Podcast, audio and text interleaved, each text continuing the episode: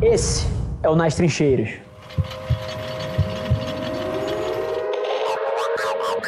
Tenho a sensação que ao longo dos últimos 30 anos, muito do que é a qualidade da criatividade veio sendo definida por oito ou dez homens brancos numa sala que, que tinham um festival e que, cara, e que julgavam as coisas do ponto de vista subjetivo da, da qualidade das coisas, quando no final do dia um, um ativo só é bom ou ruim quando você joga pro mundo e aquilo dá um resultado ou não, né? É a diferença entre criatividade que não gera resultado e que não tem impacto no negócio, o nome disso é arte. Então, isso deveria morar na galeria de arte e da criatividade que de fato gera impacto e resultado, que isso sim é a indústria de marketing, é a, é a indústria de comunicação, né?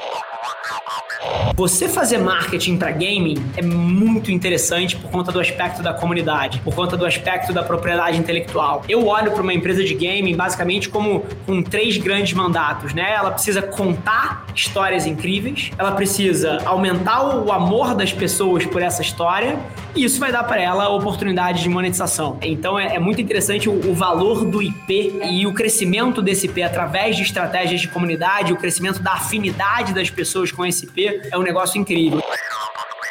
Se tem uma coisa que a indústria de gaming, principalmente os games que são sandbox, né? Se você não conhece o conceito, são, são esses games um pouco mais livres, onde você vive quase que uma segunda vida ali dentro. Você monta o seu avatar, você, você toma decisões e tem um processo de construção ali de médio e longo prazo. E o que essa indústria criou de potencial de criação de narrativa é um negócio incrível, que transformou todos os clientes em mídia. Se tem uma coisa que eu acho que a indústria de gaming faz brilhantemente é transformar os seus usuários em mídia, né? Que o que tem de pessoas construindo construindo canais de YouTube contando histórias e, e, e documentando essa jornada de outras maneiras, é uma coisa sem precedente.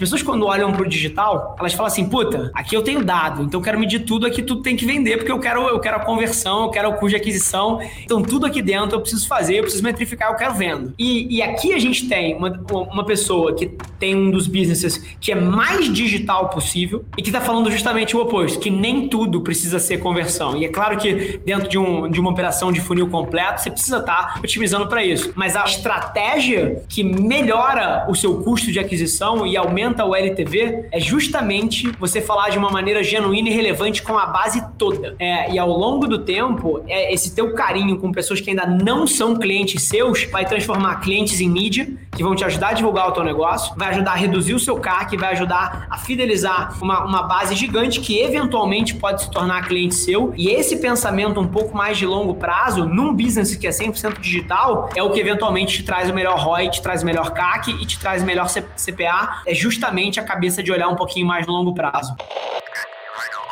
É, é, curioso, o digital ele veio dos banners, ele veio do CTR, ele veio do Google Search e, e, e, ele veio de lugares que onde o papel do digital era de fato o momento da conversão. Mas isso já passou. Hoje em dia, a maior oportunidade que as marcas têm é conseguir entreter as pessoas através do digital e por conta disso construir um funil, entretendo um pouco mais, interrompendo um pouco menos as pessoas. Mas tem uma coisa que tem sido dita em diversos fóruns o tempo inteiro e que existem dois tipos de CMOs do futuro. Um deles são os creators, que são pessoas 100% nativas digitais que conhecem a, a, a, forma da criatividade das redes sociais de trás para frente, tem um pulso de cultura incrível. Então existe uma ascendência muito grande dessa figura dentro do cenário de marketing. A gente vê muitas marcas trazendo grandes creators para dentro do, da, das suas estruturas. E do outro lado você tem o engenheiro, que é uma coisa totalmente, assim, impensável se você volta 30 anos atrás, você ter uma grande marca sendo tocada por um engenheiro, mas isso é uma coisa que tem sido cada vez mais debatida. O papel dos números, o papel dos dados e o papel do mindset, da mensuração dentro do processo de aperfeiçoamento na construção de uma marca.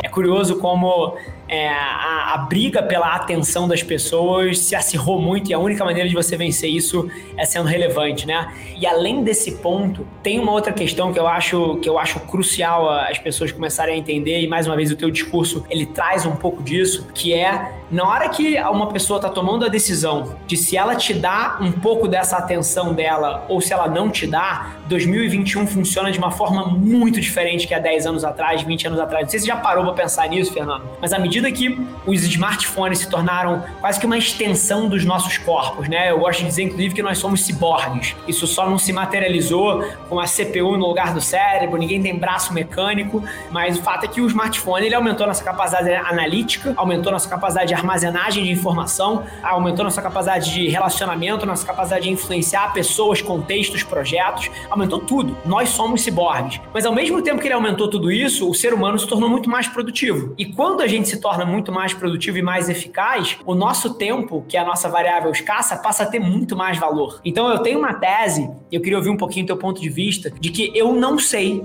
se os seres humanos no planeta Terra valorizam alguma coisa mais do que tempo. E, eu vejo é, evidências disso o tempo inteiro, né? A gente pede um rap, a gente pede um iFood, não é porque é mais barato, é porque vai economizar tempo. Quando a gente pede para alguém ir buscar pra gente, a gente tá comprando de volta um pouco de tempo. O Uber não é mais barato do que a pé, do que pegar um ônibus. Mas na hora que você pega um Uber, você tá comprando tempo de volta. Então é curioso, eu acho que a gente começa a ver traços de uma das principais economias do mundo se formando, que é a economia de tempo. Eu acho, minha visão, Rafa, tá? One man's point of view, que a meritocracia em muitas das empresas ela ainda não premia a cultura do erro, do teste, do aprendizado. Eu ainda vejo, pelo menos em muitos lugares, é, as pessoas querendo a bala de prata, querendo só coisas que mexem. Eu vejo executivos que preferem perder 2% de share a tomar um risco é, e começar a aprender e talvez perder 5, mas para depois estar tá mais 15 positivo. Você botar milhões de pessoas dentro de qualquer evento na internet não é só você ligar uma câmera e falar estou ao vivo. Esse é o final de um processo complexo que tem que nascer, número um, no desejo do consumidor, no desejo das pessoas, no, em alguma tensão cultural. Então, o que, que aconteceu na época da pandemia quando a gente fez a live?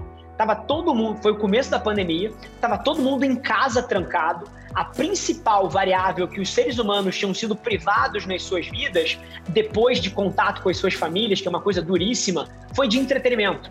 Você não podia ir num bar, você não podia ir num show, você não podia estar com seus amigos, você não podia ir ao cinema, você não podia jogar bola, você não podia correr na rua, você não podia fazer nada. Então, nesse momento, existia uma tensão cultural muito grande em torno de levar entretenimento para as pessoas. Então, a primeira coisa que a gente identificou, e aqui tem algumas nuances de como fazer marketing e como de fato ser relevante na vida das pessoas para poder gerar atenção, é você ouvir as pessoas. Então, com as nossas tecnologias aqui dentro da empresa e algoritmos que a gente usa de inteligência artificial, a gente conseguiu mapear que a coisa que as pessoas mais queriam eram shows e elas uhum. tinham sido privadas disso. Dentro da categoria de shows, os shows que elas mais estavam desesperadas eram os de sertanejo. É, e tinha, se você fosse olhar os comentários em massa nas redes sociais, a quantidade de pessoas que pedia um show, no caso da Marília Mendonça, era obscena. Então aqui tem um toque que eu acho que é uma lição muito grande para qualquer negócio em 2021, que é as melhores ideias, elas não têm que nascer de uma sala fechada dos executivos debatendo qual é a ideia correta elas precisam nascer da gente ouvindo as pessoas. As melhores ideias do mundo que vão gerar mais atenção já estão aí fora, já estão na, na internet e basta que as empresas escutem. Esse foi mais um episódio da nossa experiência em áudio. E como eu já falei, eu adoraria saber que você está gostando do que a gente está compartilhando por aqui. Então não esquece, se você está tirando valor desse conteúdo, ia significar o um mundo para mim, que você tirasse um print da sua tela, postasse no Stories me marcando e aproveita para ir na sua plataforma favorita também e deixar um rating de cinco estrelas e um comentário lá, ajudando a gente a construir essa comunidade tão vibrante que move o Brasil para frente através do empreendedorismo e que fala desse Brasil que dá certo. É um prazer ter vocês comigo e a gente se vê no próximo episódio do podcast.